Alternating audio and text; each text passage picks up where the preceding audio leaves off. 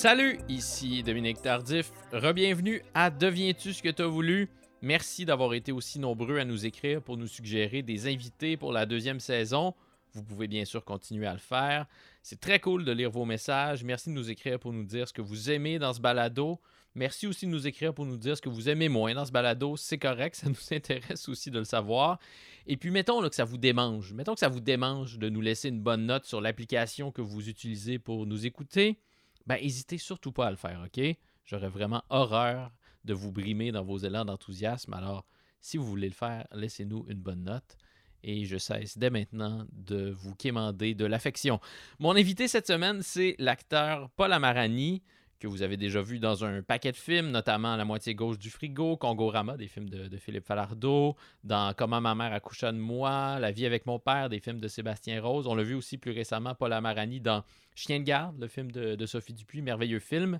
Je vais le dire d'emblée, Paul Amarani, c'est un de mes acteurs québécois préférés parce que ses compositions sont jamais banales. Comme tous les grands acteurs de cinéma, il y a toujours quelque chose d'à la fois, évidemment, crédible dans ses personnages, mais il y a toujours aussi quelque chose dans les personnages de Paul Amarani qui sort de l'ordinaire. Puis ça, je trouve que c'est très, très rare au cinéma québécois.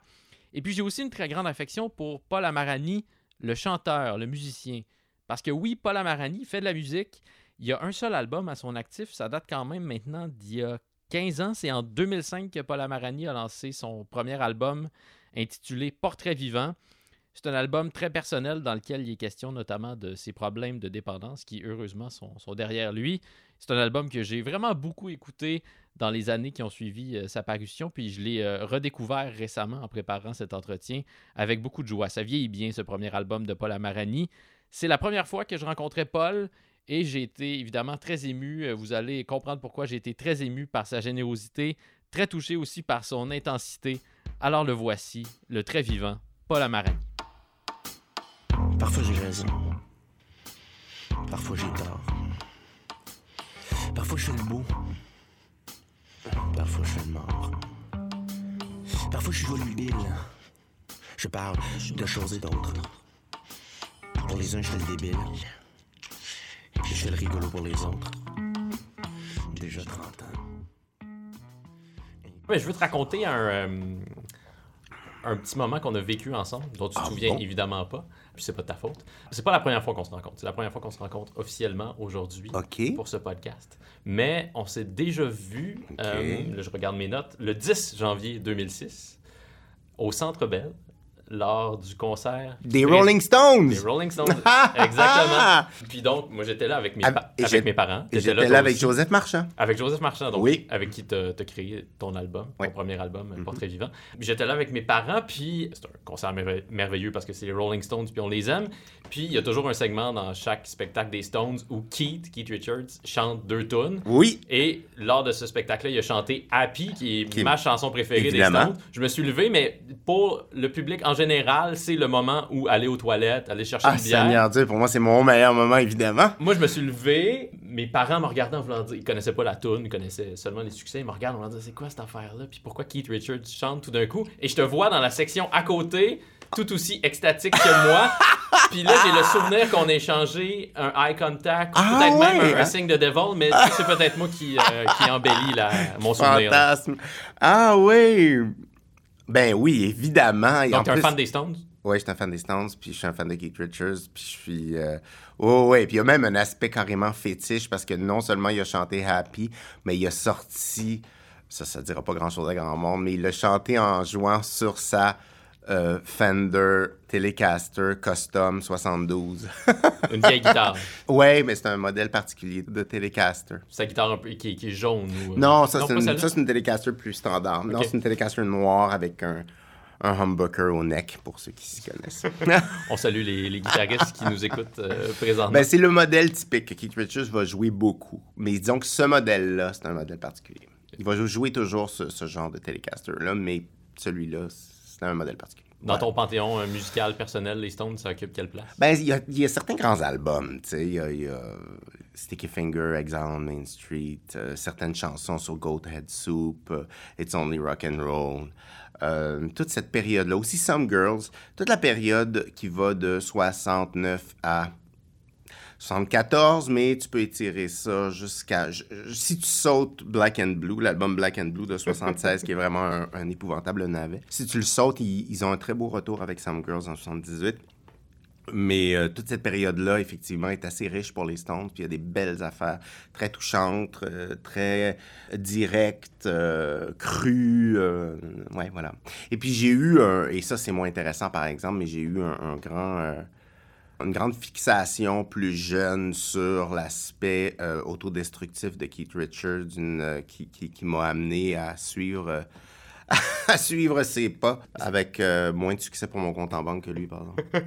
Mais c'est assez fascinant, ce comment. ben, Keith, c'est un des rares exemples d'homme, de rocker qui a survécu à ses excès. Il a survécu à ces excès qui, le- le- malheureusement pour nombre d'entre nous, qui sans doute par orgueil n'a pas voulu nous montrer à quel point ça faisait mal pour nous montrer que lui est plus tough que la mort. là. Oui, c'est ça, mais tous les autres euh, ont failli périr ou Ben, ont il, péri. il a failli périr Oui, lui oui, aussi, sauf que lui, il fait il a rien là. Tu sais, mais les autres ont juste fait euh, non, non, j'arrête tout, je vais mourir. Lui, il a fait bon, j'arrête l'héroïne, mais je continue le reste. Euh, il a jamais parlé. euh, par exemple, avec emphase, à quel point ça pouvait faire mal d'être en manque puis de pas trouver ta dope. Euh, il a jamais parlé du désespoir moral ou, ou psychologique qui t'amenait à te défoncer 24 heures sur 27. 24 heures sur... Je viens de dire ça, hein, 24 heures sur 27. C'est un beau lapsus, lapsus révélateur. 7 jours sur, euh, 7 jours sur 7, 24 heures sur 24. Et euh, non, tu sais, c'est plus, ah, c'est drôle, c'est le fun, on, on fait le party. Ce qui est évidemment loin d'être la réalité. Les autres vont tous finir par parler de leur euh, vie sobre, comme j'en ai parlé dans l'album d'ailleurs. Mais lui il a continué à, à entretenir ce mythe-là. Et je pense que c'est pas ce qu'il y a de plus socialement responsable. Ceci dit, il l'a dit par la suite, tout ce que j'ai fait, j'aurais pu le faire mieux si j'avais été sais. Il a quand même dit des choses comme ça. Il serait peut-être encore capable de, jou- De jouer mieux comme jouer de la guitare aussi. Parce Ouais. que maintenant, c'est assez désespérant, son jeu sur scène. Ben, il joue deux, trois accords, puis... Une chance que Ron est là pour, euh, Ouais, pour mais l'aider. c'est, mais c'est drôle parce que, tu sais, Keith a toujours été le chef d'orchestre des Stones. C'était lui. Dans les Stones, on suit Keith. Et quand j'ai été à ce spectacle-là, j'ai très bien vu que c'est le claviériste, qui est un musicien dont, dont le nom m'échappe. Chuck euh, si je me Oui, souviens. voilà, bravo. Qui est band leader. Alors, c'est lui. Oui. C'est lui qui cale les structures, c'est lui qui cale les shots. Fait, parce que est, est plus là, quoi. Ben, il, est là, mais il est là à, à- à être Keith. Oui, c'est ça. Puis là, on parle d'un spectacle qui a eu lieu en 2006, donc on, on peut seulement Oui. euh, présumer de ce que Oui, ça a l'air maintenant. déjà... Tabarnouche, que le temps passe vite. Qu'est-ce qui t'a attiré là-dedans? Euh, Je sais pas jusqu'à quel point tu veux en parler de, de ta relation avec la drogue, euh, Paul. Je sais que c'est loin J'ai toujours, j'ai toujours su, euh, depuis l'enfance, euh, j'ai toujours su qu'il y avait euh, quelque chose qui m'attirait là-dedans. En fait, il y avait... Depuis quelque- l'enfance? Ouais, depuis l'enfance. Puis moi, j'étais pas dans un monde du tout, du tout, où il y avait des exemples autour de moi de gens qui se défonçaient. Pas du tout, du tout.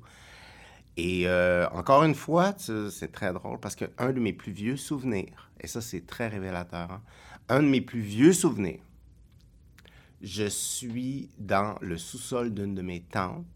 C'est en 77 parce que c'est Keith Richards.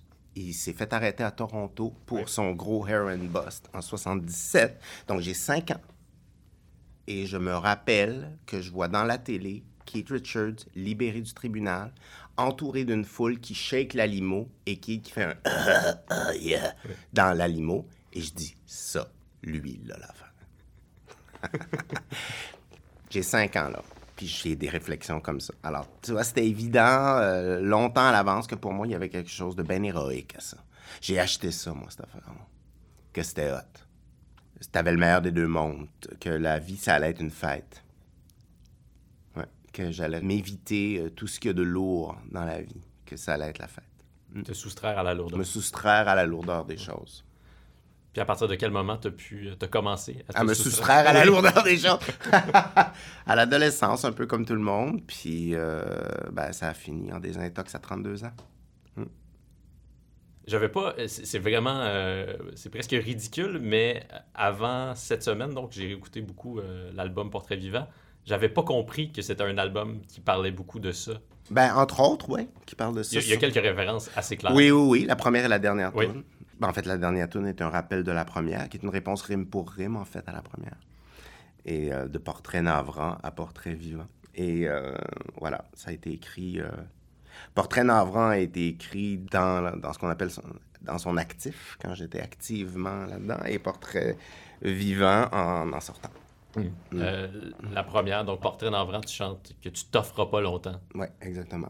C'est ce que tu pensais sincèrement que si tu apportais pas quelques correctifs à ton existence, quelques correctifs Ah, sérieux à ta vie, euh, Non, c'était évident. Ça allait pas durer longtemps. j'en- ah, J'en avais des, des preuves, euh, des preuves quotidiennes.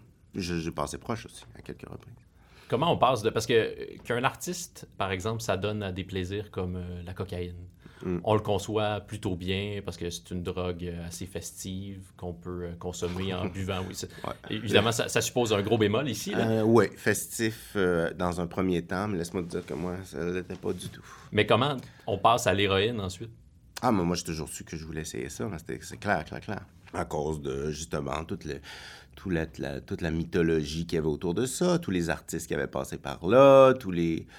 Euh, ouais, puis parce que c'est l'opium, depuis toujours. C'est la grande déesse là, du bien-être et de la détente. C'est ce que l'être humain a trouvé de plus puissant à, se mettre dans le corps pour, euh, pour euh, se dégager de la lourdeur physique et morale des- de la vie. C'est une très bonne drogue pour qui est un écorché vif. C'est une très, très bonne drogue pour qui a envie de passer dans la vie avec un constant buffer par rapport à, aux choses. Il n'y a rien qui te fait rien. Hmm. C'est super. Moi, je suis un écorché vif. Tu me dis une petite affaire, je broille pendant deux semaines. Je caricaturise. Mais je suis hanté par les choses. Je suis paranoïaque. euh, j'ai peur de pas dire la bonne affaire. euh, pas tout le temps, là, mais je caricaturise. Beaucoup de gens sont comme ça. Je dis pas que je, suis malade mental ou que j'ai des graves problèmes psychiatriques. C'est pas mon cas. Mais c'est le fun de temps en temps que rien ne fasse rien. tu sais. Est-ce que tu étais là-dedans quand euh, tu vivais à Las Vegas? Non, non, pas, pas dans cette drogue-là. C'est là que je l'ai essayé pour la première fois, mais j'étais, je m'adonnais pas à ça. Ça, c'était encore des périodes de, de ma vie où, où le party était quotidien, mais très encore très, très le fun. C'était la période de- des années fin 90, alors c'était beaucoup dans le techno, la MDMA, puis le... puis voir le soleil se lever en trouvant que le monde est magnifique. Ça, c'était des très, très belles années encore. C'est, c'est par la suite. J'avais goûté, j'avais pas trippé, pas plus qu'il faut. Et c'est par la suite, mais par exemple, la, la, la graine était germée, puis par la suite, j'en ai recherché une fois que j'étais de retour à Montréal. Et ça n'a rien à voir avec mes amis, ça n'a rien à voir, j'en ai vraiment cherché tout seul. J'ai réussi à, à m'en procurer, et puis peu à peu, un peu plus, un peu plus, un peu plus souvent. Et euh, voilà, ça y était. Est-ce que c'est pénible de parler de ça aujourd'hui ou euh, c'est lo- assez loin derrière toi pour que tu puisses en ça parler? va, euh? ça va. oui. Ouais. Euh, donc, tu étais maître de cérémonie du spectacle Mystère du Cirque du Soleil à Las Ouais, Vegas? ouais. Ça, ça ressemblait à quoi ta vie là-bas? J'ai lu que tu, euh, que tu passais tes journées entre les pages de Voyage au bout de la nuit de, de Ah, Céline oui, je et que le soir, tu faisais la fête. Oui, euh, je lisais beaucoup, euh, j'écrivais beaucoup, un roman qui ne verra jamais le jour. Et le soir, je jouais. C'était une super belle vie. J'avais surtout une très, très belle gang de copains. Et si j'avais pas eu cette belle gang de copains, je serais jamais, je serais jamais resté quatre ans et demi comme je l'ai fait. J'avais vraiment, vraiment des très, très, très bons chums, des gens qui sont restés euh, d'ailleurs près de moi, quoique je ne vois pas souvent parce qu'ils habitent aux États, mais des amis au cirque qui sont. euh, ben, il y en a un qui était musicien, puis qui est resté musicien, puis qui vit à Los Angeles, puis un autre qui est resté dans le cirque et qui est toujours entraîneur au Cirque du Soleil et qui vit toujours à Las Vegas après avoir fait le tour du monde quatre fois. Ça, c'était mes deux grands, grands chums à Vegas. Et puis un autre qui travaille aussi au cirque, qui à l'époque était trop jeune pour avoir un job au cirque. Et C'était le petit de la gang qui avait 18-19 ans, puis qui est maintenant euh, directeur artistique pour le cirque. Il a passé toute sa vie au cirque. Et il a grandi dans le cirque, il a fait ses armes dans le cirque, il est devenu euh, stage manager. Ouais, en français, on dit ça comment euh, Directeur de plateau. oui, régisseur Oui. de différents spectacles à travers le monde. Et puis maintenant, il est rendu directeur artistique. Et puis il monte des shows du cirque. C'est incroyable. Donc, tu as passé combien de temps? Quatre ans et demi. Quatre ans et demi? Ouais. Il y a plein de gens qui trouvent que Vegas est une ville complètement vulgaire, laide. Tu es d'accord avec ça? Oui, tu opines? Euh, oui, c'est sûr que c'est vulgaire c'est laid, mais il y a quelque chose de... C'est l'Amérique euh, dans tout ce qu'elle a de plus caricatural. Ceci dit, tu vois, moi, mon expérience de Vegas, c'était véritablement une expérience de travail et de fête avec des gens que j'aimais. Alors pour moi, Vegas, il y avait quelque chose. Puis il y avait la nature qui est magnifique autour de Vegas. Faut Oui. pas oublier que Vegas, c'est dans le désert. Le désert, c'est magnifique. Euh, on allait en Californie régulièrement. On allait, euh, on allait en Utah euh, faire du camping euh, dans différents canyons. Euh, on allait sur le lac Mead. On, on se promenait pas mal, là. Écoute, j'ai fait un petit truc en, en bateau avec des amis. deux jours sur une espèce de petit ponton à remonter le Colorado à partir du lac Mead dans des espèces de canyons là, où c'était mais, vraiment assez grand pour un seul bateau. Là. Puis on remontait ça à la va comme je te pousse, mal organisé, sais, vraiment comme tu fais quand tu as 23 ans, avec euh, plus de place pour les bières que pour autre chose. Et puis, euh, et puis on dormait euh, trois heures ici et là, puis on remontait euh, la rivière du Colorado et je te jure, on accotait de temps en temps sur des mini-plages, si tu veux. là. C'est pas vraiment des plages, mais un endroit où, où il y avait une berge. Ouais. On se mettait là, puis je te jure, on trouvait des pointes de flèches, on trouvait des trucs. là. C'était fou, là. Ah oui, on trouvait des... On était vraiment là en plein Far West. là. C'était incroyable. Puis à un moment donné, on est rentré parce qu'on commençait à avoir peur de manquer de gaz. puis- Et de bière. Et, et d'eau. Ah oui, on commençait à avoir un peu peur, là. Puis parce que euh, il peut faire très, très chaud, là. C'est dangereux, là. Alors, on, on est revenu euh, in extremis au lac Mead et euh, on est rentré chez nous. Mais c'était cœur, hein? C'était cœur. T'as quitté cette vie-là euh, par choix ou... Puis à un moment donné, j'ai fait 2000 shows du cirque. Hein? Fait qu'à un moment donné, je me disais, bon, euh, à la base, ma justification, c'était d'écrire un- C'était d'écrire comme un espèce de roman. Je me disais, je vais au cirque, je fais pas ma carrière d'acteur, je fais une carrière d'acteur un peu alternative, si tu veux. Tu sais, je fais pas des rôles parlants, je fais pas du cinéma, je fais pas du théâtre, mais ça me donne une job stable, puis j'écris un livre. C'était un peu ça, ma, mon narratif, pour Ah. reprendre un, un- un terme qu'on utilise beaucoup en histoire ces temps-ci. Parce que c'était un de, de tes premiers gros contrats après, après C'était, l'école. le- c'était mon premier contrat. Quand on finit l'école de théâtre, on, on fait ce qu'on appelle les auditions du Katsu, parce que ça se passe au théâtre du Katsu. Alors, tous les finissants des écoles présentent deux scènes. Et là, les intervenants du milieu viennent les voir. Ils voient comme cette espèce de foire aux nouveaux acteurs qui sortent des écoles à chaque année. Et, euh, J'aime le mot foire. Ouais. Et euh, à deux jours de mes auditions qui étaient prêtes et tout, je les ai cancellées parce que j'ai eu ce rôle-là. Puis je partais un minimum d'un an et demi. Alors je me suis dit, je vais pas me, me- me montrer comme disponible quand je le serai pas. Alors je vais me garder le droit de faire ces auditions à mon retour. Ce que j'ai fait en 98. Alors au lieu de les faire en 93, je les ai fait en 98. Ça- Là, ça, ça, ça a été le départ de, de ma carrière québécoise qui date depuis 20 ans maintenant.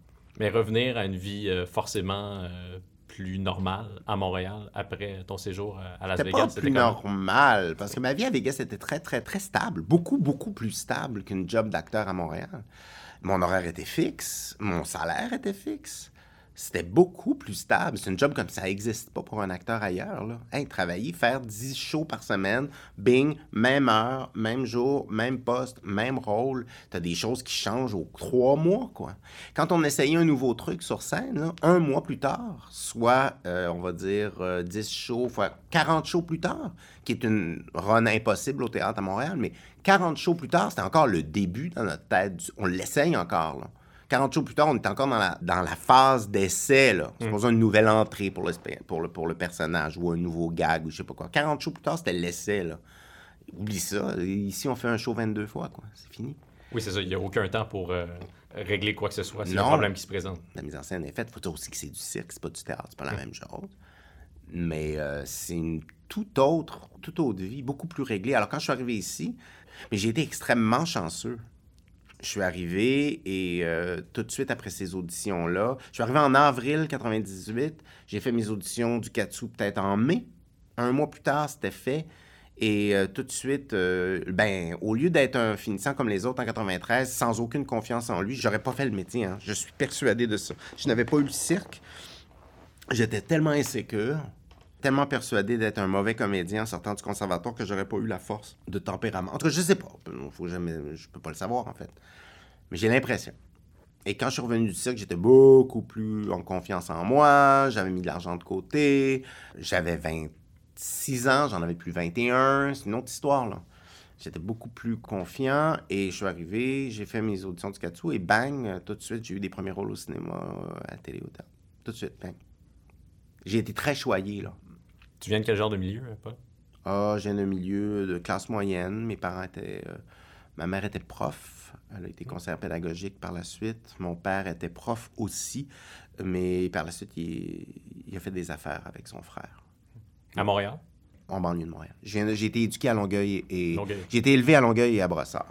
Mais j'allais euh, à l'école à Montréal. À partir du secondaire 3, j'allais euh, au célèbre collège Jean de Brébeuf. Puis Amarani, ça vient d'où? hein? Amarani, c'est un nom euh, arabe chrétien. Euh, à la base, mes grands-parents sont tous les deux des, des rescapés du génocide arménien, sans être euh, ethniquement, si on veut, arméniens. C'est-à-dire qu'ils ne parlaient pas arménien.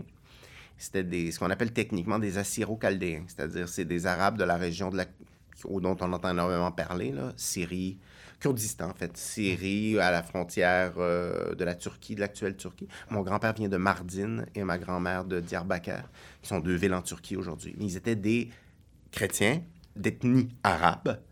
Mais quand il y a eu le génocide de 1915 contre les Arméniens, ben, comme les, les chrétiens se tenaient beaucoup avec les Arméniens, puisqu'ils étaient, ils avaient la même foi, Ouais. ils se tenaient dans les mêmes villages, fréquentaient souvent les mêmes églises, ben, en 1915, on regardait pas ta carte d'identité quand on rentrait dans le village, puis on tuait tout le monde, comme on continue de le faire dans beaucoup de parties du monde. Alors, euh, mes deux grands-parents ont été des rescapés, euh, miraculés en fait, deux enfants rescapés. Tu Et- les as connus? hein? oui. Oui. oui. Et ils ont tous les deux, se sont tous les deux retrouvés réfugiés en Égypte, où mon père et mon oncle sont nés. Puis t'es déjà allé en Égypte? Je suis pas un grand voyageur, malheureusement. On dirait que le, la vie a fait en sorte que j'ai toujours... euh, ou j'ai pas eu le... C'est, très contradictoire. Et ça, c'est un de mes grands regrets. C'est que je suis quelqu'un qui est fasciné par l'histoire, qui est intéressé par tout. J'ai une fascination pour tout. Parle-moi d'astrophysique, j'adore ça. Parle-moi de musique, j'adore ça. Parle-moi de politique, j'adore ça. Parle-moi d'histoire, j'adore ça. Et donc, le voyage, c'est fait pour moi. Et j'ai pas, j'ai pas beaucoup voyagé. Bon, je veux pas te décevoir, mais je pense pas qu'on va beaucoup parler d'astrophysique aujourd'hui. je m'en sens pas tellement la capacité. Moi non plus, mais j'adore en entendre parler. Mais je reviens sur, euh, sur ce que tu viens de dire. Tu m'as dit, j'ai grandi dans la classe moyenne, mais t'es allé à l'école à Brébeuf. Il me semble que ça, ça se conjugue pas. Mes amis que j'ai eus à Brébeuf, c'était du monde qui venait de classe très, très moyenne. Même qu'un de mes meilleurs amis à l'époque allait à Brébeuf parce que ses parents étaient réfugiés politiques. Ils venaient des pays de l'Est. Puis il a reçu, euh, il a reçu des bourses pour aller à Brébeuf parce qu'il était catholique. Et euh, ses parents n'avaient pas absolument pas l'argent pour l'envoyer à Brébeuf, mais comme il était polonais et catholique et qu'il avait les notes, Hmm. j'imagine. C'est un garçon brillant. Donc toi aussi, t'avais des bonnes notes? Oui. Hmm, euh, Vrai, oui et non. C'est-à-dire, quand j'étais au primaire, j'avais des très, très bonnes notes. Euh, ils m'ont fait sauter d'année. Ah oui? Ouais. Et puis après, au secondaire, c'était, j'avais des très, très bonnes notes dans tout ce qui était sciences humaines, français, machin. Et les sciences, c'était beaucoup plus difficile. On fait des bons dans le temps, mais euh, je, je reviens à ce moment où tu rentres de, de Vegas, tu arrives à Montréal. Est-ce que c'est à ce moment-là que, que s'amorce euh, ta descente aux enfers? Ah! Ap- Après la Ben, pause, comme, je comme on dit dans Ah, les ouais, j'ai comme l'impression que j'en ai tellement parlé au fil des années que j'ai l'impression de tellement radoter là-dessus. Même chose pour Vegas, j'ai tellement radoté là-dessus. Anyway, c'est ça que les gens me posent comme question. Fait que je réponds à. Je réponds, je dis pas que tes questions sont pas bonnes. C'est pas ça que je suis en train de dire. J'ai l'impression que ma vie est plate. C'est juste ça. À date, je trouve vraiment pas ça plate. En tout cas, si ça peut te rassurer. T'es fin, t'es fin. Non, mais pour vrai, j'ai. Oui, alors, euh, Oui, au retour. Euh, ben, j'ai commencé à. Ben, j'ai continué le même euh, rythme de vie de party que j'avais euh, à Vegas, à Montréal. Et là, l'héroïne s'est rajoutée à ça. Et par-dessus l'héroïne, encore plus dangereux, ce qui s'est rajouté, en fait, c'est l'aiguille. Et à partir du moment que l'aiguille est arrivée, c'est là que ça a été véritablement le- la fin des haricots. Parce que j'ai consommé pendant un petit bout de temps de l'héros sans passer par l'aiguille. Alors ça, c'était... euh, je dis pas que c'est que c'est bénin. On le recommande pas. Je recommande pas plus. Là. Mais c'est quand l'aiguille est arrivée que j'ai commencé à, à passer à- aux injections, puis aux injections de coke aussi, que là, c'était... Là, la, toute la dégringolade a été euh, très rapide, très raide. Et c'était vraiment pas beau, là. C'était vraiment pas beau. C'est très triste, en fait. Tes proches étaient au courant de Ouais, que ça ben? Oui, j'ai jamais caché à mes amis, là. J'ai pas dit ça à mes parents. Mais euh, mes amis le voyaient, puis ils étaient désespérés. Euh, Mon agent était désespéré. euh, le monde capotait. Le monde capotait vraiment. Et ils me voyaient, écoute, c'est pas beau, là. C'est pas, c'est pas beau à voir. Je me- je- J'étais pas dans un très, très bon état psychologique et un état physique. Alors, Dieu merci, je m'en suis tiré sans maladie aucune. sans. ben, comme je t'ai dit, j'ai- c'est arrivé une- quelques fois que j'aurais pu m'endormir puis pas me réveiller. là. Mais euh, c'est ça. Puis le, fond du baril, c'est toi qui vis une épiphanie ou c'est quelqu'un qui te traîne euh, Ah, ben, à un moment donné, désintox? non, ben, à un moment donné, je, je tu, tu- tu te rends bien compte que c'est. T'essaies par toi-même d'arrêter, puis c'est pas possible. C'est très difficile d'arrêter par soi-même. hein. On se vend tout le temps l'idée qu'on est capable d'arrêter par soi-même, par orgueil beaucoup. Euh, et puis c'est pas possible. Il faut vraiment de l'aide. Alors, c'est ce que j'ai fait. À un moment donné, j'ai fait, bon, de toute évidence, je suis pas capable, alors je vais aller chercher de l'aide. C'est ce que j'ai fait. Je suis rentré en, en- désintox. Et puis, regarde, tête dure jusqu'au bout. En désintox, ils m'ont dit, c'est une désintox de deux semaines. Tu as besoin d'être en thérapie, d'être en thérapie fermée pendant quelques mois. Je fais, ouais, t'es-tu malade? J'ai un rôle à jouer dans tel temps. Non, non, je reste ici deux semaines, je sors, puis je vais être correct. Alors, je me sevrais. Je faisais mon trois jours à, à mordre l'oreiller. Euh, je braillais, je suais, je restais là deux semaines, je sortais, puis trois semaines plus tard, je recommençais. Alors, j'ai fait ça trois fois. Et la quatrième fois, quand ils ont fallu qu'ils me shake euh, à l'arrière de l'auto pour me sortir de l'auto quand j'étais rendu au centre, là, je leur ai vraiment dit, je ne suis plus du tout maître de mes agissements, mettez-moi à l'ombre où vous voulez, le nombre de temps que vous voulez, mais moi, je peux plus vivre comme ça. Et c'est là que ça a marché. À partir du moment que j'ai vraiment fait ça peut plus marcher comme moi je veux que ça marche. Faites ce que vous voulez avec moi. Vous me dites qu'il faut que je rentre un an quelque part, je vais rentrer un an quelque part. Parce que je, voyais bien que ça marchait pas. Même quand je sortais, ça, ça, ça marchait pas plus. Alors là, j'ai été à un endroit, puis ils m'ont dit T'as pas besoin d'un an, t'as besoin, on va dire, trois mois dans un endroit. Moi, j'avais pas de problème de comportement, je viens pas de la rue, je viens pas de la criminalité. Dieu merci, j'ai pas eu besoin de me rendre là. Alors, tu sais, j'avais pas d'autres problèmes, entre guillemets, que d'être un hardcore consommateur, là, de drogue par intraveineuse. Qui, qui est un pas pire problème. C'est un pas pire problème. Ça, sans compter l'argent que ça coûte. Alors, je suis rentré. euh, je suis resté trois mois. Trois mois euh, dans la région de Bécancour. Et peu à peu, je suis revenu à Montréal sur une période d'à peu près un mois, deux mois complètement fermés. Et le troisième mois, je revenais genre deux jours, je retournais là-bas trois jours. Je revenais trois jours, je retournais là trois jours. Ainsi de suite, pour... sans jamais retourner chez moi. J'allais chez une amie. Je retournais jamais dans mon appart. Et quand je retourné dans mon appart, euh, je suis retourné avec cet ami-là. Et euh, on a fait le ménage ensemble. C'est des moments... euh, quand tu fais un ménage d'une piole de junkie, là, puis tu ramasses... c'est que tu ramasses bien plus que, de- que, que des vidanges, c'est que tu ramasses une vie. C'est fort là, au niveau euh, visuel. Tu tu ramasses des comptes que tu n'as pas payés depuis un an et demi, tu ramasses toutes les choses que tu as négligées, tu ramasses du sang, tu torches du sang, tu torches des... Tu te trouves un bag la moitié plein. Là. T'es face à la tentation. Ben, c'est sûr. Fait que là, faut être là, faut être accompagné, puis tout. Ah non, c'était épouvantable. Mais à Bécancour, ils t'ont laissé une guitare. À Bécancourt, ils m'ont laissé, je- ils m'ont laissé prendre mes instruments, chose qu'il y avait, euh, qui- normalement, ils faisaient pas, mais ils voyaient, ils voyaient que j'étais vraiment de bonne volonté. Alors, ils m'ont laissé prendre mes guitares, puis c'est là que j'ai composé une bonne partie des paroles de l'album. Mais là, je viens de comprendre, je me demandais pourquoi dans la pochette de Portrait vivant, tu remerciais plusieurs centres de désintoxication. Ah, ouais. Et voilà, je suis éclairé maintenant. Ouais, parce que j'ai pas, j'ai pas été juste à un endroit. Est-ce que tes filles, euh, Ils sont au courant de tout oui, ça? est-ce qu'ils savent ça? Oui, mais pas dans les. on en a pas. les filles n'ont pas tenu à savoir les. Elles sont encore rela- relativement jeunes. Elles ont toute 13 façon. ans, mais je leur en ai parlé parce qu'elles m'avaient, elles m'ont toujours posé des questions. C'était quoi les cicatrices sur mes bras? Puis je leur disais quand vous allez être assez vieux. Puis là, elles pensaient que c'était une affaire de violence ou de coup de couteau, je sais pas quoi. Mais en fait, non, c'est ce qu'on appelle des zippers, c'est-à-dire des, des cicatrices d'aiguille. Je leur ai expliqué c'était quoi. Il y a à peu près un an ou deux. Et, euh, les pauvres petites, elles trouvaient ça bien triste. Que leur papa est passé par là. Alors voilà, elles ont un père qui est capable de leur, euh, de leur montrer euh, les dangers de, de, de- de cette voie-là. Mais bon, je pense pas qu'elles ont ce, elles ont ce même, cette même fascination morbide que moi j'avais. Dieu merci. Je pense que c'est des enfants beaucoup plus heureux que j'étais. C'est pas un enfant très, très... Il était un enfant qui a, qui a vécu énormément de rejets. J'ai été rejet à l'école de l'âge de 9 à 15 ans. Six ans de- d'exclusion puis de constante raillerie. C'est très dur. Parce que tu avais sauté une année? Ou entre autres. Ouais. Puis j'ai été pubère assez tard, j'ai pas de poils, euh, tu sais, genre d'affaires que... Disons que j'allais à peu près euh, au niveau des pectoraux à tout le monde, tu sais. quand t'as 13 ans, puis que les autres ont 15, là, c'est une grosse différence. C'est fou à quel point, c'est un cliché ce que je veux dire, mais à quel point les, les enfants, c'est violent. C'est méga violent. Dieu merci, je sais pas, j'ai pas eu énormément de violence physique. Tu sais, je me suis pas fait péter la gueule, euh, mais je me suis fait écœurer beaucoup. C'est fou, hein? J'ai tellement eu de fantasmes de tuer tout le monde et tout. Là, tu sais, c'est fou, hein? Tu sais, tu vois ça, là, les jeunes qui rentrent puis qui tuent tout le monde. Ouais.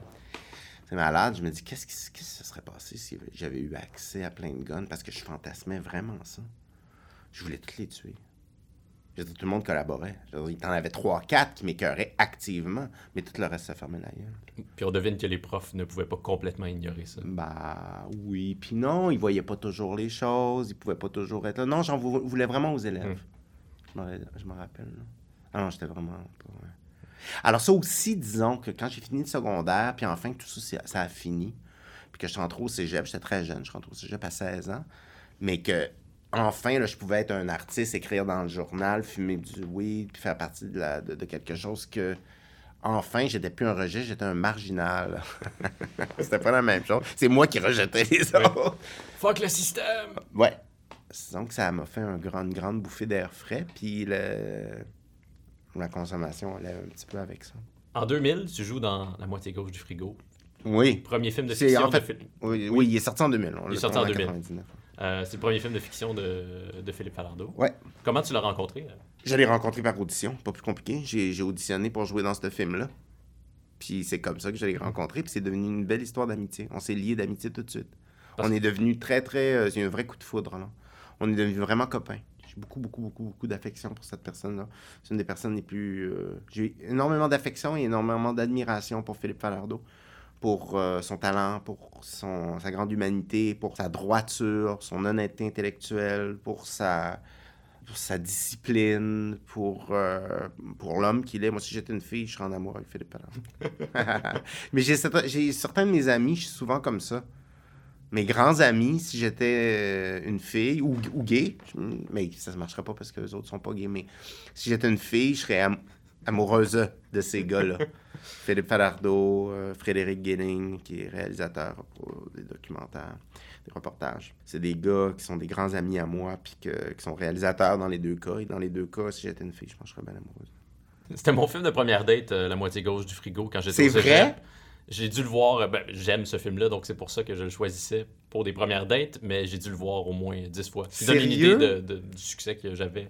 C'est un beau amour film. Ah, Ah, c'est très bon. Très peu de succès. Mais ça parle de quoi ce film-là? Je- Habituellement, je, je suis fier d'être capable de m'expliquer pourquoi j'aime autant un disque ou un film, puis j'arrive pas à m'expliquer pourquoi j'aime ce film-là qui raconte une histoire assez singulière, hein? Ouais. improbable. Donc, toi, tu joues un ingénieur qui est au chômage, qui cherche une job, puis son colocataire, qui on, on devine l'alter ego de, de Philippe Falardeau, plus, peu, ouais. plus ou moins, tourne un documentaire à la Michael Moore au sujet Ouais. de sa recherche d'emploi, mais Exactement. ça va finir par euh, morpionner leur, euh, leur amitié. Exactement. C'est, ben, tu le résumes très, très bien. C'est exactement ça. Fait que ça parle d'amitié, ça parle de- du sens du travail, en fait. Qu'est-ce qu'on recherche quand on travaille? Le bonheur dans le travail. Ce pourquoi on est là. C'est une réflexion là-dessus. Au niveau plus humain, c'est l'histoire d'une, d'une amitié, mais c'est aussi l'histoire d'un gars qui est assez déprimé, d'un gars qui se cherche et qui va finir par choisir euh, finalement un peu plus sa passion que son travail, Mm. quoi. Parce qu'il fait de la musique Ouais, aussi. c'est drôle parce que le, le- le tournage était une mise en abîme parce que c'était une vraie relation d'amitié aussi entre euh, ben, Philippe et moi. Je trouve que il y avait aussi euh, Stéphane Lemers qui jouait euh, le réalisateur et qui a souvent tenu la caméra pour vrai et qui tenait à être là même quand il n'était pas en cam. Il a fait une job incroyable. Un super comédien aussi. Alors, c'était une belle relation d'amitié. Et c'était un tout petit tournage. Alors, donc, on avait euh, des gens qui, qui commençaient et puis que c'est devenu, comment dire, un petit groupe d'amis. Alors, il y avait au son Sylvain Bellemare qui euh, continuait à faire du son, même gagné un Oscar pour Oui, Arrival. oui. Et Sylvain, c'est très drôle parce que je faisais du théâtre avec lui quelques années plus tôt au cégep. Alors, Sylvain, c'était un ami à moi. C'était un ami à moi du temps que je faisais du théâtre au cégep. Alors, à l'âge de 16 ans, Sylvain était plus vieux que moi. C'est- euh, Sylvain s'était attardé au cégep, euh, avait voyagé, puis était revenu au cégep vers l'âge de 20 ans. Il avait comme 4 ans de plus que moi, Sylvain. Ou 3 ans, ce qui, à 16 ans, est énorme. Euh, alors, moi, je le voyais comme mon grand frère, Sylvain. J'avais comme besoin de ça. J'admirais beaucoup Sylvain. Et c'était mon ami aussi. Puis on, on avait fait des. vient de me revenir. Moi et Sylvain Bellemare avions formé un groupe qui s'appelait Liberté 55 au cégep. Et notre euh, grand hit s'appelait La vache qui volait. La vache qui volait. Ouais, et c'était un accord barré. Donc, cling, cling, cling, cling, donc, cling, cling. Et on faisait ça pendant des heures en délirant parce que toutes nos jams étaient enregistrés dans le sous-sol des parents de Sylvain avec euh, une méthode de headphones inversés. Alors, on avait, il avait mis des headphones pendus après la poutre et tout le monde, c'était, c'était la loi. Alors, il y avait des, espèces de keyboards. Personne ne savait jouer. Des affaires sur lesquelles tapocher. Moi, je prenais ma guitare, puis on gobait tout du LSD. Puis on partait pendant des heures. Donc, cling, cling, cling, cling, la vache qui volait. C'est épouvantable. Alors, euh, ça, c'était l'histoire de Liberté 55. Alors, donc, des années plus tard, bien des années plus tard, moi et Sylvain Belbar, on se retrouve. Lui, il est preneur de son, moi, comédien. Puis on joue dans ce film-là. Et il y avait José Deshaies à la caméra, qui est, qui est une directrice photo, qui est une grande directrice photo. Et euh, donc, c'est une petite gang.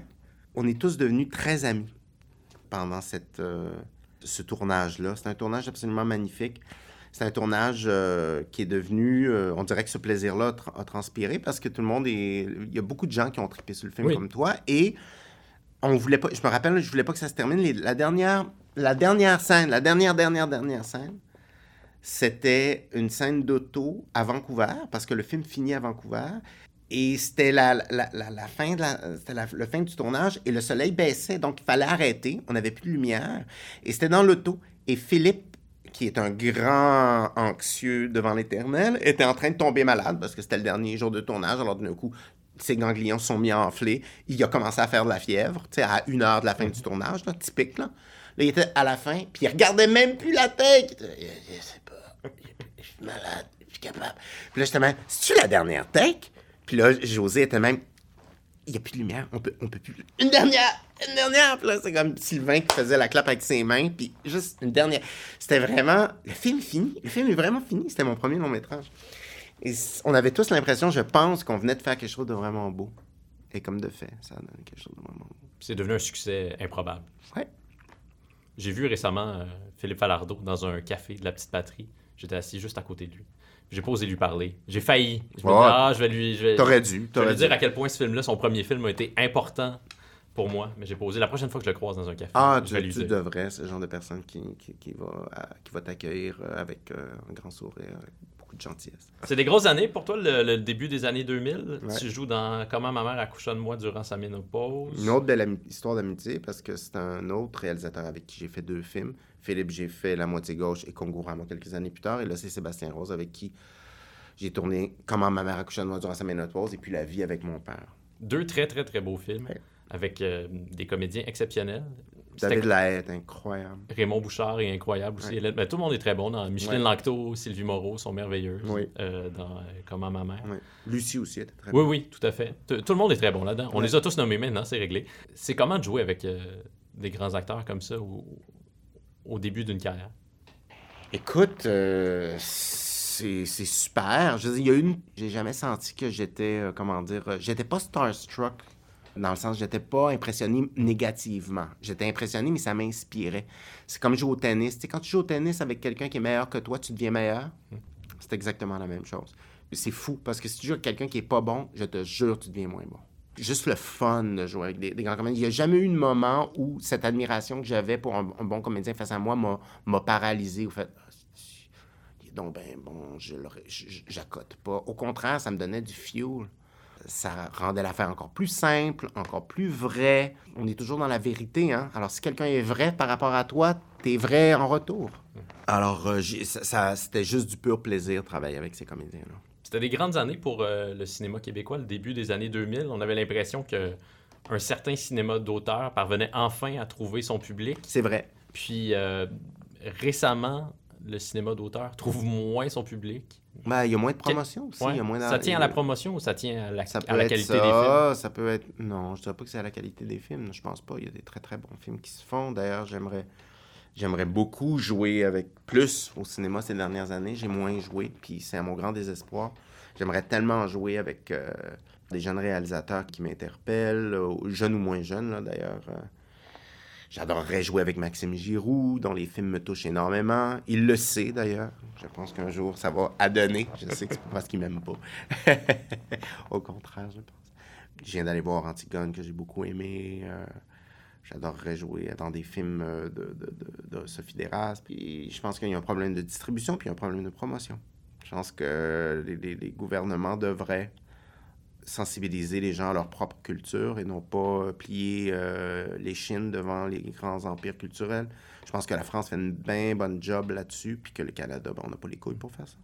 Aussi plate que ça. J'ai retrouvé en ligne euh, une lettre d'appui à l'UFP, à Amir Ah, Kadir. à l'UFP, L'Union des forces progressistes, qui Mhm, est, euh, L'ancêtre de Québec solidaire. l'ancêtre de Québec solidaire. Et voilà. En 2003, donc, tu signes une lettre d'appui à l'UFP, à Amir Kadir. Pourquoi tu avais envie de, de t'impliquer politiquement? euh, Amir Kadir est une des personnes les plus brillantes puis les plus inspirantes que je connaisse. Voir un homme comme ça s'im- s'impliquer dans la politique, c'est un cadeau incroyable. Comme société, on peut pas se passer de passer à côté de talents comme ça, de gens brillants qui ont une vision. À la place de ça, on élit des vendeurs de chars usagés. Alors, on a les politiciens qu'on mérite au Québec puis au Canada. Fait qu'on élit des taouins, du monde qui, font, qui sont bien bons à faire de la business, mais le petit détail, c'est qu'une société, c'est pas une business.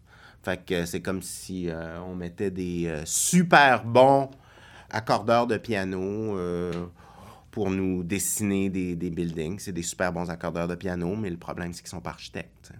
Fait qu'on élit des très, très bons hommes d'affaires ou des gens qui savent peut-être faire, faire des profits à des entreprises, mais ça n'a rien à voir avec faire en sorte qu'on vit dans une société prospère et juste. Ça n'a rien à voir. Alors, on a dans nos sociétés peur des intellectuels. Et pourtant, c'est ça dont on a besoin. Avant, les, politiciens étaient souvent euh, soit des écrivains, soit des intellectuels ou des avocats, parce que le droit, c'est bien connu, mène partout. Mais là, c'est plus ça. Là, maintenant, ça a l'air que si tu es un bon homme d'affaires, tu es capable de tout faire. Quand tu vois qu'un gouvernement dit euh, à, à des gens d'affaires, hey, redessinez-nous des écoles qui ont de l'allure à cause que ces gens-là ont su faire engranger des profits, c'est tellement un non-sens, c'est tellement une insulte pour tous les gens qui passent leur vie à étudier c'est quoi la pédagogie puis c'est quoi qu'une école devrait être. À place de ça, n'importe quelle personne qui a réussi à faire du cash va être bien positionnée pour nous dire comment élever nos enfants, comme si l'alpha et l'oméga de nos jours, c'était faire du cash. Sais-tu nager? Non, mais je sais faire du cash. Saute à l'eau. Ben, tu sais faire du cash, tu sais nager. Tu sais faire du cash, tu sais, tu sais diriger un pays. Tu sais faire du cash, ben, répare ma, ma souffleuse. Hey, tu sais faire du cash, tu sais tout. Ça en dit long. Ça en dit long sur comment on voit le monde. C'est fucking triste. En fait, ça en dit long, puis c'est pas évident, c'est pas pour rien qu'on rentre direct dans le mur. Alors, à force du cash, qu'est-ce qu'on fait? On pollue, on détruit. euh, les kids sont à moitié fous parce qu'ils passent leur vie devant, leurs écrans. Pourquoi? C'est juste la- l'attrait du cash. On demande à des gens de développer des apps pour les ordis pour faire en sorte que les gens deviennent addicts. On le fait, on le fait, c'est volontaire, c'est connu. Faire en sorte que mon app devienne la plus addictive possible, puis après ça, ils crissent ça dans les mains des enfants. Après, on s'étonne qu'il y a des salles de contention dans les écoles primaires parce que les enfants sont rendus complètement zinzin. Mais évidemment, tu leur donnes des lignes de coke en se levant le matin. Tu sais, étonne-toi pas que ton enfant soit fou. Mais ça fait du cash. Alors, c'est pour répondre à ton... C'est pourquoi, en 2003, j'ai appuyé à Mergadir. C'est pour la même maudite raison que, que ça. Mais je suis sûr qu'il y a plein de gens qui répondraient à cette euh, magnifique tirade que, ben, que tu es complètement déconnecté, Paul. Puis que, Très bien, mais on a, si c'est besoin de croissance. Il faut, faut que l'économie. euh, faut, faut, faut faire de l'argent, encore plus d'argent. Ben, peut-être, mais ça ne donnera pas grand-chose quand on va tout, crever de cancer. t'sais. Je dire, on regarde, là, on le voit, là. C'est rendu que l'hiver commence le 10 novembre. Mais c'est rien, là, je dis ça comme ça, c'est à moitié à la blague. Là. Mais va demander dans le Grand Nord aux gens s'ils s'ils voient les changements climatiques. Ils le voient en tabarnak. Tous les jours. Mais les gens changent pas. Fait qu'il faut qu'il y ait du, mo- du monde qui s'énerve aux grandes dames des gens comme Martineau. là. Il en faut du monde qui s'énerve. Est-ce que cette colère-là, elle t'habite euh, au quotidien ou c'est parce que là, je, je la chatouille que- qu'elle émerge? Non, ça m'habite quand même assez au quotidien. T'as pas besoin de, de- de- de chercher bien loin. Tu On se fait chatouiller souvent Je partout. comprends pas, moi. Je comprends pas que les gens achètent des SUV. Je comprends pas comment ça se fait? Je veux dire, tu pas les, les- les journaux, tu, tu, tu- tu lis pas les nouvelles, t'entends pas parler. T'es pas au courant, il y a un truc qui s'appelle la pollution. Comment, quand tu viens, le temps de choisir un char, comment ça se fait que tu vas pas vers une auto? OK, pas électrique. On va dire que tu veux pas y aller. All right. Mais pourquoi tu vas vers quelque chose d'éconné? Pourquoi tu vas vers quelque chose qui pollue le plus? Je comprends pas. Je comprends pas que ça t'habite pas, cette, cette conscience-là. Ça te demande pas grand-chose. Pourquoi t'achètes un SUV? Pourquoi l'affaire qui pollue le plus quand ça donne rien? Est-ce que tu fais du 4x4? Non. À quoi ça sert? Je comprends pas. Mais on est bombardé de, de publicité de, de Mais t'as-tu- t'es-tu t'es-tu juste une fucking éponge à pub? T'es pas capable de penser par toi-même? T'es pas capable de voir que ces gens-là, ils veulent juste te vendre des bébelles? Non? La voix d'Antoine Bertrand est si douce. Elle me convaincrait de faire n'importe quoi, même acheter un SUV. Peut-être. Est-ce que tu as signé le, le pacte? Je pense que oui. je le sais pas. C'est le genre d'affaire que tu fais rapidement, tu sais, comme dans tes mails, là. Oui. Fait que je pense que oui. Mm. Euh, t'es, t'es certainement... Mais je suis d'accord, là, Oui, c'est oui, sûr, On, là. on- on l'a redeviné. là. Oh, ouais. Euh, t'es, t'es certainement un visage connu au Québec, mais t'es pas ce qu'on pourrait appeler une euh, vedette. Ouais, Est-ce que pas. est-ce que tu aurais pu prendre des décisions qui euh, t'auraient mené dans, dans cette voie-là, dans la voie du, du Hey, moi, là, j'aimerais vraiment ça, plus faire du pop, honnêtement. Plus faire de télé, plus faire de comique. Je suis très drôle. Là, tu vas me dire que ça paraît pas, là, parce qu'on a parlé de sujets sérieux. Mais je suis très drôle, puis qu'à chaque fois que j'ai fait de la comédie, je réussis bien. Je suis bon. Je suis bon là-dedans. Mais c'est pas par manque que, que- à cause que je veux pas, hein. Vraiment, vraiment pas. Mais euh, ça n'a pas donné. Je pense que les gens qui sont attirés par mon travail, c'est des gens qui font des choses un petit peu plus champ gauche. Mais c'est vraiment pas parce que, genre, que je crache sur le reste. Absolument pas. Absolument pas. La seule fois que j'ai véritablement refusé un rôle, là, euh, pour des raisons stylistiques, là, Mhm. c'est il y a un bon bout de temps, puis c'est vraiment parce que le personnage véhiculait des gros stéréotypes avec lesquels j'étais pas d'accord. Mais c'est pas arrivé des millions de fois, là. Je te parlais de tout ça parce qu'il y a une chanson sur, euh, sur Portrait Vivant Ouais. qui s'intitule Guerre Académie, dans laquelle tu. Qui, ben, qui est un peu datée, c'est-à-dire que Oui, c'est daté. ça évoque. euh, évidemment, c'est un Star cadet à Star Academy, Academy. et la guerre... euh, ben, La guerre en Irak. La guerre en Irak. Donc, tu assimiles, tu compares d'une certaine manière comment on envoie des gens au front, comment on les utilise, puis on les jette après usage, et comment on fait la même chose à la télé dans des émissions comme Exactement. Star Academy. Est- Est-ce que. Et puis en- comme étant les deux revers d'une même médaille capitaliste, finalement. Hmm. Le système capitaliste, la machine à cash, elle a besoin de jeunes à qui on va piner des médailles après qu'on ait bousillé leur corps puis leur cerveau à les envoyer faire des guerres complètement injustes, comme d'autres dont on va bousiller les cerveaux puis les carrières en leur faisant croire qu'ils sont donc merveilleux puis qu'ils sont des artistes exceptionnels puis qu'on les aime puis qu'on les aime puis qu'on les aime euh, à faire de la, de la musique euh, consommée jetée puis de la musique dont on- personne nobody gives a fuck au bout d'un an. là. Je dis pas que mon album euh, passera les époques là, mais disons qu'elle n'était pas motivée par ces impératifs-là. Puis si non. ça avait été le cas, me dire, ça aurait raté la cible. Mais, mais c'est un discours qui est plus du tout à la mode. On, on se fait taper sur les doigts quand Ah, ben oui. on, chiale contre Star Academy, Mais contre la pop. ouais, t'es un, t'es un, T'es un snob. T'es un snob, bien sûr. Pourquoi c'est important quand même de se livrer à cette euh, critique-là de, de ce genre Ben, de produit culturel? Regarde, moi, je les écoute plus, ces émissions-là, alors je ne sais pas si ça a changé. J'avais comme l'impression à l'époque que ça avait rien à voir avec de l'art puis de la création. Maintenant, je ne sais pas, je les écoute pas, ces émissions-là, La Voix puis tout ça. Est-ce que c'est une bonne manière, legit, pour euh, faire en sorte qu'un un artiste euh, sorte de là? Il y a eu Charlotte Cardin, qui, je pense, fait des très belles choses. Oui, il y a quelques qui concurrents de qui, là, là. qui sont très doués. Matt Pe- Peut-être peut-être que, tu vois, si je les écoutais, je mettrais un peu d'eau dans mon vin, puis je me dirais que cette méthode-là est une méthode comme une autre pour découvrir des artistes. Peut-être. Peut-être. Mais à l'époque, quand j'ai écrit la tune, ça ne m'apparaissait pas comme tel. Ce que je voyais surtout, c'était une grosse crise. Mais regarde, les Beatles aussi venaient d'une machine. euh, les Sex Pistols aussi venaient d'une machine. Peut-être que c'est moi qui m'emporte moins. En tout cas, j'ai l'impression que c'est bien vieillir, c'est d'être moins pogné dans tes certitudes. Les gens qui ont beaucoup de certitudes, moi je les crains. Ben, la- l'affaire, c'est que ce qui est bien plate, justement, puis je vais, te repre- je vais rebondir là-dessus encore une fois sur la politique, c'est que les gens intelligents doutent tout le temps, puis les caves doutent jamais. Ils sont tout le temps sûrs de leur affaire. Et c'est ça. Les gens intelligents sont tout le temps en train de douter, et d'eux-mêmes en partant, donc ils osent pas. Puis c'est pour ça qu'on est rempli de monde cave autour de nous, parce que les autres, ils hésitent pas, puis ils foncent. Parlons d'un moment marquant de ta carrière comique, puisque tu, tu m'invites à ce qu'on le fasse, Paul. En 2006-2007, tu joues dans la version québécoise Oui. de The Office, qui euh, s'intitulait La Job. C'était produit par Anne-Marie Lozic. Et c'était diffusé sur Belle Express Vue. On observe TV aussi, non? Alors TV ensuite, en tout cas, je- Ah, là, là, je m'en remets complètement de façon euh, peut-être un peu téméraire aux informations que j'ai récoltées sur Wikipédia. D'accord. Ce qu'un jour- journaliste le devrait pas faire. Mais Je euh, le sais pas. tu joues dans la job Ouais. la réplique québécoise au personnage de Garrett. Dwight, Dwight Schrute. Oui, dans la version américaine et de Garrett dans la version britannique. Et en, en québécois, c'était le Sam Bisaillon. qui était un vétéran de l'armée et qui était complètement euh, gaga Il devant son patron. vétéran, pas en Non. Il n'a jamais été à l'armée. Il veut Non. être dans l'armée. Il veut être Je dans pense qu'il a l'armée. été dans un cadet. Un, vét- un vétéran des Un cadets. vétéran des cadets. Euh, mais pourquoi est-ce que ça n'a pas, euh, que ça a pas été un succès, Ah, cette écoute, émission-là? Ça a été euh, un flop J'ai j'ai mes propres théories là-dessus. J'ai comme l'impression qu'il y a eu un problème. Something got lost in translation. Alors, euh, il y a Ça eu, arrive, hein. ouais, il y a eu une- un problème au niveau de l'adaptation. Pas au niveau des textes, mais au niveau de la longueur. Comme les épisodes passaient d'une vraie demi-heure à 23 minutes, à un moment donné, j'ai l'impression qu'on a coupé dans tout ce qui faisait de cette série-là.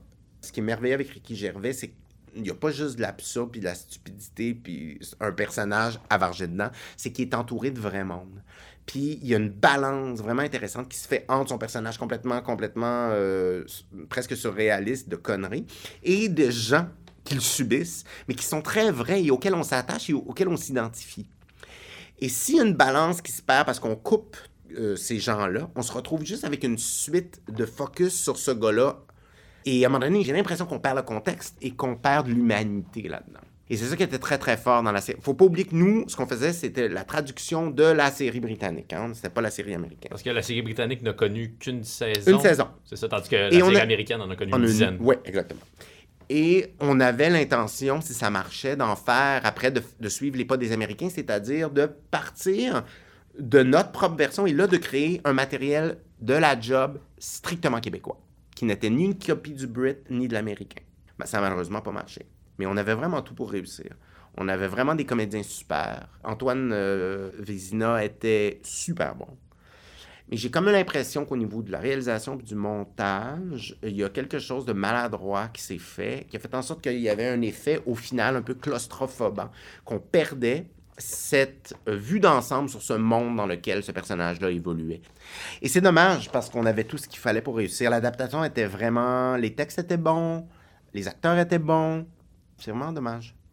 Un de tes plus récents grands rôles au cinéma, Paul, c'est dans Chien de garde. Tu joues l'oncle du personnage interprété par euh, Jean-Simon Leduc. Jean-Simon Leduc. L'oncle de Jean-Simon Leduc et de Théodore Pellerin. Théodore Pellerin qui va vraiment mal tourner. Ça, Ouais. ça va mal virer pour lui sous l'influence de cet oncle-là. Ouais. Puis moi, j'ai toujours eu, euh, je- je- c'est pas la première fois que je te le dis depuis le, le début de cette entrevue, j'ai toujours eu beaucoup d'affection pour toi. Paul. Merci, fin. Euh, mais là, dans ce film-là, tu m'as vraiment fait peur. Ah, tu m'as permis de voir quelque chose en toi que je soupçonnais pas. Ah! Est-ce que c'est effectivement présent en toi, cette, euh, cette laideur-là? Est-ce qu'il faut que cette laideur-là soit présente à l'intérieur d'un d'un acteur pour qu'il puisse la, rendre à l'écran? Regarde, je pense qu'on a en nous toutes les possibilités. Hein? On, a, a en nous toutes les capacités du meilleur comme du pire. Tous les êtres humains, on peut faire des merveilles comme des génocides. Est-ce qu'on se laisse aller là? Est-ce qu'on. Alors, mais on a en nous la haine, on a en nous la colère, on a en nous la, la rapacité. Et d'ailleurs, on le très très bien, c'est ça qui mène le monde. Maintenant, il y a des personnages qui sont comme des filtres entre toi, ton intérieur vaste, et le résultat final qu'on va voir à la caméra. Il y a un texte puis un personnage. Et c'est comme un filtre qui va utiliser ton impulsion à l'intérieur de toi, qui va le filtrer puis qui va donner un résultat extérieur pour la caméra ou le public. Et cet homme-là, c'est un psychopathe. C'est un gars qui n'a aucune empathie, qui utilise les gens comme des objets à ses propres fins. Alors, euh, il les fait croire qu'il les aime pour les manipuler. Il sait même pas lui-même qu'il les aime ou qu'il les aime pas. C'est presque du domaine de l'inconscient. c'est des gens complètement fuckés. Là. Des- quand tu te rends à ce niveau-là de, de criminalité, c'est des choses qui remontent à, à l'enfance. Puis t'es, très carencé. Alors, euh, oui, c'est en, c'est en moi ou pas en moi, dans le sens que c'est, oui, je suis capable de le faire, mais jamais de la vie que je serais, je serais une personne euh, comme ça. J'ai pas besoin d'avoir peur. là. Non, vraiment pas. non, non, Je j'ai- suis rassuré. Mais- non, non, non, j'ai de la misère à. Même avec les gens qui le méritent, euh, j'ai beaucoup de difficultés à, à être pas fin. Je suis vraiment un gentil. Et tu portes de vraiment plus beaux vêtements dans Ah, la vraie vie. C'est-tu pas merveilleux? Ce gars-là, le- je sais pas ce que le, la costumière Ah, avait en tête, mais elle, elle a tellement réussi. Ah, c'est merveilleux. Merveilleux. Ah, écoute. Il a euh, l'air d'un tel douchebag. c'est le, le, le, le summum du douchebag. Euh, Je capotais. J'étais tellement satisfait de ma, de ma garde-robe. Écoute, jusque dans les moindres détails, des choses qu'on voit pas nécessairement même à la caméra. On voit pas, par exemple, mes beaux souliers verts. Il y a une fine balance entre le gars qui est complètement douchebag, mais qui veut être fancy. Alors, comme il y a des souliers pointus, vernis, qui veut être un peu plus fancy que son T-shirt imprimé avec des, des espèces de- d'armoiries, là, quétaines, là, je sais pas comment on appelle ça. là. Un t-shirt Ed Hardy. Oui, ou Carve, ou ce genre d'affaires-là. là. Mais avec des jeans signés, avec le faux délavé ses cuisses, et puis le, point, le, le soulier pointu, puis tout. J'ai adoré jouer ça. C'était la première fois. J'ai joué des psychopathes dans ma vie. J'ai joué des tueurs, des, des fossoyeurs, des, des génocideurs serbes, des... Ça, c'est dans Blasté, Ouais, de, de Sarah Kane, que j'ai vu. J'ai un bon souvenir, un c'est un très beau... euh, précieux souvenir de ce spectacle-là. C'était Ouais. à l'usine C. Oui. Mise en scène de Brigitte Brigitte avec Roy Dupuis et Céline Bonny Oui, en, en un- 2008. Oui, un grand, grand plaisir de jouer avec ces deux magnifiques euh, comédiens et de jouer sous la direction toujours si, euh, si habile et hautement, hautement intuitive et artistique de Brigitte Henkins. Est-ce que je me souviens bien ou tu. Est-ce que tu manges un bébé à la fin de, de ce spectacle-là? C'est pas moi. C'est pas toi. Ok, Non, mais il y a un bébé qui est mangé Ouais, ouais. par Roy Dupuis, donc. Ouais, exactement. C'est complètement, complètement monstrueux. Euh, oui, donc j'ai joué ça, mais c'était la première fois qu'on me donnait quelque chose qui était véritablement inscrit dans une classe sociale, vraiment Verdun, ouest de Montréal, Hochelaga, un gars, un gars de un biker, où on sent qu'il est dans ce genre de milieu-là. Alors, j'ai trouvé ça super le fun parce que on m'a jamais donné ce, ce- genre de, de- de truc-là. Puis j'étais content de le pouvoir, d'avoir l'occasion de le composer. Et Sophie Dupuis est quelqu'un au cinéma qui laisse tellement de place au travail d'acteur. On a répété, c'est quelque chose rare au cinéma. On a beaucoup travaillé. Et j'étais fier parce que je l'avais eu par audition, ce rôle-là. Sophie Dupuis m'a demandé d'auditionner pour ce rôle-là, puis je l'ai eu. J'étais fier d'avoir... Parce qu'on me donne pas ça de prime abord. Alors bref, j'étais content de cette composition-là parce que fallait le faire quand même douchebag, mais fallait pas non plus le caricaturer. tu sais. Oui, tout le succès du film tient à ce respect-là de la fine ligne entre la caricature et le portrait social juste. Oui, puis Théodore a euh, aussi euh, a brillé par euh, euh, sa capacité vraiment magnifique à faire ce personnage-là complètement déphasé de la réalité, mais on le croit. On croit que c'est possible d'avoir un jeune vraiment, vraiment euh, dangereux, mais attachant, repoussant à la fois, dangereux pour lui-même, dangereux pour les autres, qui a l'air complètement, complètement euh, TDAH. euh, La scène où tu verses une bière sur le bar. Oui, C'est merveilleux. je suis en- je suis vraiment fâché contre lui. Oui. Ouais. tu fais peur pour vrai. Ah ben tant mieux, tant mieux, merci. L'acteur Jason Alexander qui joue dans, dans Seinfeld, c'est lui qui fait George. Que Stanza. J'ai déjà entendu Jason Alexander raconter à Mark Maron, euh, animateur de podcast. Maron lui demandait pourquoi il avait si peu fait de, de cinéma OK. au final.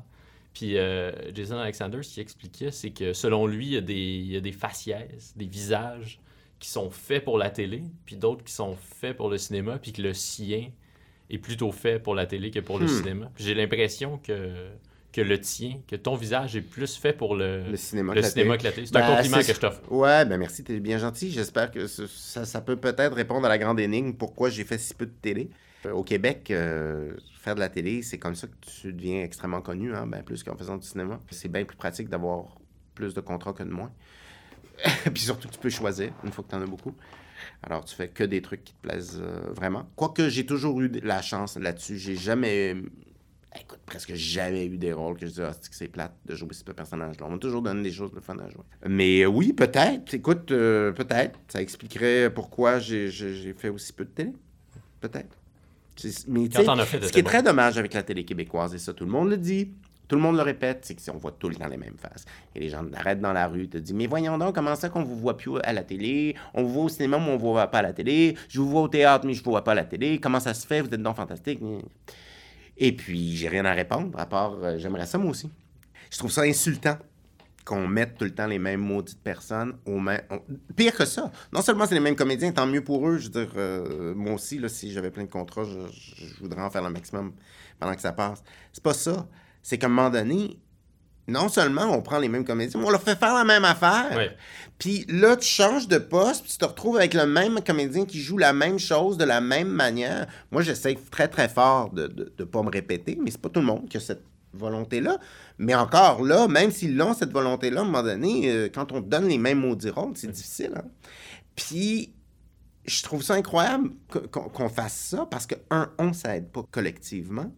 Ça rend le, le- le spectacle toujours un peu incestueux. On a tout le temps l'impression qu'on voit les mêmes maudits. On, on croit plus aux personnages. C'est difficile d'y croire quand on voit toujours les mêmes visages. Et puis aussi, puis même ça, je vois des séries. Pour un tout petit rôle, un rôle pr- accessoire, ils font venir la star de l'autre show. Mais alors, come on! Elle a deux scènes, fait venir une- une- des tonnes de bonnes comédiennes qui, qui courent les rues sans travailler. Donne-les à telle comédienne qui travaille pas beaucoup puis qui va être super bonne. On va bien plus croire au personnage que passer la moitié de la scène à faire Ah, mais t'es- ils l'ont coiffé pareil, pas pareil que dans l'autre émission. Gna, gna, gna. On n'est plus dans l'émission. Ouais. Je comprends pas. Martin Dubreuil qui était assis euh, dans ta chaise euh, récemment, il me disait que lui, souvent, il était appelé pour faire des, des seconds rôles à la télé, puis qu'il essayait à chaque fois de composer, vraiment, Ouais. de faire une réelle composition, puis que c'était souvent arrivé que des réalisateurs lui disent Arrête de te casser la tête, là. fais juste, dis les lignes, puis ça va être bien correct. Il y a quelque chose de navrant là-dedans. Quelqu'un veut faire son travail, puis on lui dit Fais-le pas. Ou encore, fais-moi ce que tu as fait quand je, quand je t'ai Oui. trouvé bon au cinéma. Oui, il y a quelque chose de navrant, il y a quelque chose de, de- de réducteur. Parce qu'on n'est plus dans la création à ce moment-là. Si on Non. demande, on exige toujours des gens qui refassent qui la même refassent chose. la même affaire. À un moment donné, je suis invité à une émission de télé, euh, aux enfants de la télé. Puis souvent, j'avais eu ce commentaire-là. Ah, il y a de l'air, il y a de l'air fraîchier, lui, il y a de l'air fraîchier. Et tous les gens, il y a souvent des gens qui- que j'ai rencontrés qui m'ont dit Ah, je pensais que tu étais cette espèce d'acteur qui se prenait au sérieux et tout. Je dis, mais voyons. Puis tout le monde qui me rencontre finit par dire Mais il est donc bien fin, il est donc bien gentil, c'est une bonne personne, c'est une personne simple, c'est pas une personne prétentieuse pour deux scènes. Et tout le monde pense le contraire. Je dis, mais comment ça se fait que je, que je dégage ça quand je le suis pas?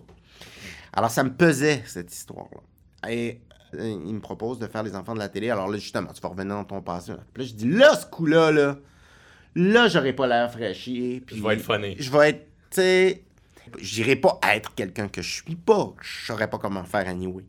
Mais je sais pas, je me suis mis en. Je pourrais même pas dire ce que j'ai fait ni ce que j'ai dit, mais je me suis dit dans ma tête simplicité, accessible, fin, simple, normal. Alright?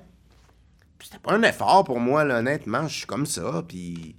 Mais j'ai comme j'ai gardé ça quand même en dedans de moi. Tu sais, sois le plus. t'sais. Mon ex-beau-père m'appelle. le père de la mère de mes enfants. Puis il me dit Hey, t'étais à la télé pour euh, les enfants de la télé? Je dis Ah oui, c'est vrai, c'est vrai, ça a passé. Ouais, ouais, ouais. Il dit Je le savais pas. C'est un de mes amis qui m'a appelé, qui m'a dit Hey, ton ex-beau-fils est à la TV. Puis là, je fais Puis, qu'est-ce qu'il t'a dit? Il a dit Quand il a pas l'air de se prendre pour un autre, hein? Je! Qu'est-ce que j'ai fait encore? Je sais pas. Je sais pas. Mais ça témoigne d'à quel point c'est c'est malgré tout un métier d'image. Ah, c'est c'est capoté. Puis même moi, même moi, je, je- je me fais prendre au piège. Puis je rencontre des gens que j'ai déjà vus en entrevue, puis j'ai une image préconçue. Puis je me mets à parler avec, le- avec la personne, puis c'est pas du tout ce que je pensais. Puis on se fait une image de nous-mêmes, puis que de ce- on fait une image de nous-mêmes, puis de ce que l'autre va penser de nous. Oui, ça, ça fait T'sais? plusieurs couches. Là. Tu sais, ça commence à en faire long, là, de, de- de complications pour rien. Oui. C'est drôle parce que, je, je- à un moment donné, j'avais eu cette, cette affaire-là. Je rencontre euh, ce cher Alexandre Goyette, que j'aime beaucoup. On s'aime beaucoup, lui puis moi. On a une très belle euh, relation. On a des amis communs, puis c'est un gars euh, fantastique. Puis on, s'était, on se connaissait pas. Et on se retrouve en répétition ensemble. Et moi, dans ma tête, tu sais, c'est un gars très musclé et tout. Moi, honnêtement, j'avais pas trop d'a priori, mais je vois que pendant les répètes, je vois qu'il me regarde beaucoup, tu sais. Qui- comme, il- il me check, tu sais. Puis là, on répète, puis ça va bien, puis on se lie d'amitié, tu sais. Puis je dis, hey, la première répète, je voyais que tu me dis, qu'est-ce qui s'était passé? Il me dit, ah. Il dit, je pensais que t'étais l'artiste, c'est ben snob, puis ben prétentieux, puis ben intello. Puis il pensait quelque part qu'à cause que lui était plus du genre sportif, que j'allais avoir un regard là-dessus, puis tout. Fait que moi, je pensais que lui me regardait, peut-être, puis lui pensait que moi, je... Puis dans le fond, avec toutes nos différences, tout ce que tu veux, c'est complètement cosmétique, ça, fondamentalement. On s'entendait et on continue de s'entendre merveilleusement bien. J'ai énormément d'admiration et de- d'affection pour ce gars-là. Je trouve que c'est un super acteur. Puis c'est un gars adorable. On est tellement pris dans nos, dans nos On est pogné, on est pogné dans ces, dans ces affaires-là. Mais tu paies pas le prix un peu d'avoir pris position, par exemple, Ouais. euh, politiquement, Mon père me dit ça. de parler de littérature en entrevue, alors que faut pas faire ça, Paul. Pourquoi faut pas faire ça? Ben, parce que les gens assimilent ça à du snobisme. C'est pas mon point de vue, évidemment. leur- dans le sens que je comprends pas pourquoi les gens, euh, je sais pas, avant l'éducation, connaître des affaires, c'était le fun, tu sais. Mais il semble que moi, si je veux que, par exemple, euh, je trouve ça intéressant, moi, quelqu'un qui, qui a des choses à m'apprendre ou des choses. Je dis pas que j'ai des choses à apprendre aux gens, mais si je sens que quelqu'un connaît bien des choses comme la littérature, ce qui n'est pas du tout mon cas, là. Mais je trouve ça intéressant. Je veux dire, hey, wow, intéressant, ce gars-là, il, s'y connaît, cette fille-là, elle s'y connaît. euh, j'ai de l'admiration pour ça. C'est beau. Mais c'est aussi qu'ensuite, si on Pourquoi? t'in- si on t'invite pour faire une entrevue, ça donne un moment plus riche si tu peux avoir une conversation à propos de, de quelque chose pour vrai, d'un réel sujet, plutôt que de parler de ce que tu as fait en fin de semaine, puis ton barbecue. Oui, exactement. Je- honnêtement, je prends les gens vraiment. Si la personne, elle arrive avec un- tout un bagage culturel, je trouve ça intéressant. Je vais m'intéresser à ça. Je vais pas tenir pour acquis que cette personne-là me regarde de haut parce qu'elle en sait plus que moi. Premièrement, là, t'as beau en savoir plein, tu peux être un astro pareil. Hein? C'est très, très possible. On en a déjà rencontré. T'sais, Alors, ça change rien. Puis, moi, une- je me suis retrouvé euh, à Cuba à parler de. à me taper 36 photos de skidoo avec un mec qui me parlait de sa passion, c'était le skidoo. Mais on s'était liés d'amitié à Cuba parce qu'on était dans le même tout inclus. Puis, je le trouvais bien fin. Puis, je me suis tenu avec, euh, avec eux autres. Puis, il me parlait. t'sais, J'ai jamais fait un petit tweet avec son skidoo. Ça l'intéressait, il aimait ça, puis j'ai posé des questions là-dessus. C'est pas mon sujet de prédilection. Je trouve pas qu'écologiquement c'est super de faire du skidoo, mais c'était lui, c'était ça vraiment sa passion. Je méprise personne, moi. Moi, j'avais pas l'impression que, que tu étais fraîchier. Merci. Puis euh, je vais conclure cette entrevue en disant que t'es pas la maranie est vraiment pas fraîchier, tout le monde. Merci. Merci. Arrêtez de penser ça, c'est ridicule, voyons. Ouais, puis voilà. Puis que je veux jouer dans des trucs pop. Je suis prêt. Je suis pas l'artiste euh, fermé, sévère et très pointu. Deviens-tu ce que t'as voulu? C'est ça, c'est ça le titre de ce podcast. Paul, deviens-tu ce que t'as voulu? Comme dans la chanson de Daniel Boucher. Euh... C'est une grosse question. Oui et non. Euh, je deviens ce que je peux. Disons que au niveau humain, je pense que je m'améliore, ça c'est bien. Je pense que je suis un bon père, ça c'est bien. Je pense que je deviens un meilleur artiste que je l'ai été, un meilleur comédien que jamais je l'ai été, c'est bien. Mais ceci dit, ce qui est un peu moins le fun, c'est que j'ai moins d'opportunités de le montrer aux gens. Ça, ça m'appartient pas. Mais euh, au niveau créatif, tu vois, je- comme, comme artiste, je deviens vraiment ce que j'ai voulu devenir. Ouais. Et si je peux finir par faire ce deuxième album, je pense que je vais présenter d'autres facettes musicales de, de moi bien plus intéressantes que je l'ai fait dans le premier album. Ça va ressembler à quoi, non? Ah, c'est encore une fois du rock à texte, mais euh, je pense qu'il va y avoir quelque chose de, de plus personnel encore. Merci beaucoup. Merci. Je partirais m'échapper de moi dans un pub en Irlande. Il y a des jours où la panique m'étrangle. Mon souffle reste emprisonné. Des cul-de-sac, je deviens le chantre. Car il y a des soirs où m'attaque ton image souriante. Au risque de me répéter, je vais le redire. Paul Amarani, il est pas fraîchier du tout, OK? Il est pas fraîchier du tout. On est même resté plusieurs minutes après l'entretien à parler des Rolling Stones, alors merci Paul pour ça. Puis ce que vous entendiez à l'instant, c'est un extrait de la chanson À toi. Paul Amarani m'a dit que c'était sa chanson préférée de son premier album, Portrait vivant. C'est un album qui est toujours disponible sur toutes les plateformes d'écoute en continu. Je vous invite à le découvrir si vous ne le connaissez pas déjà, en attendant ce deuxième album de Paul Amarani, auquel moi j'ai vraiment très très hâte. Ce balado est monté et réalisé par le tough des toughs, Jean-Michel Berthiaume. Anatole a repris la toune de Daniel Boucher. Merci à Vincent Blain du studio Madame Wood. Ici Dominique Tardif, qui vous souhaite d'avoir la sagesse de demander de l'aide si vous en avez besoin, et qui vous souhaite évidemment de devenir ce que vous voulez.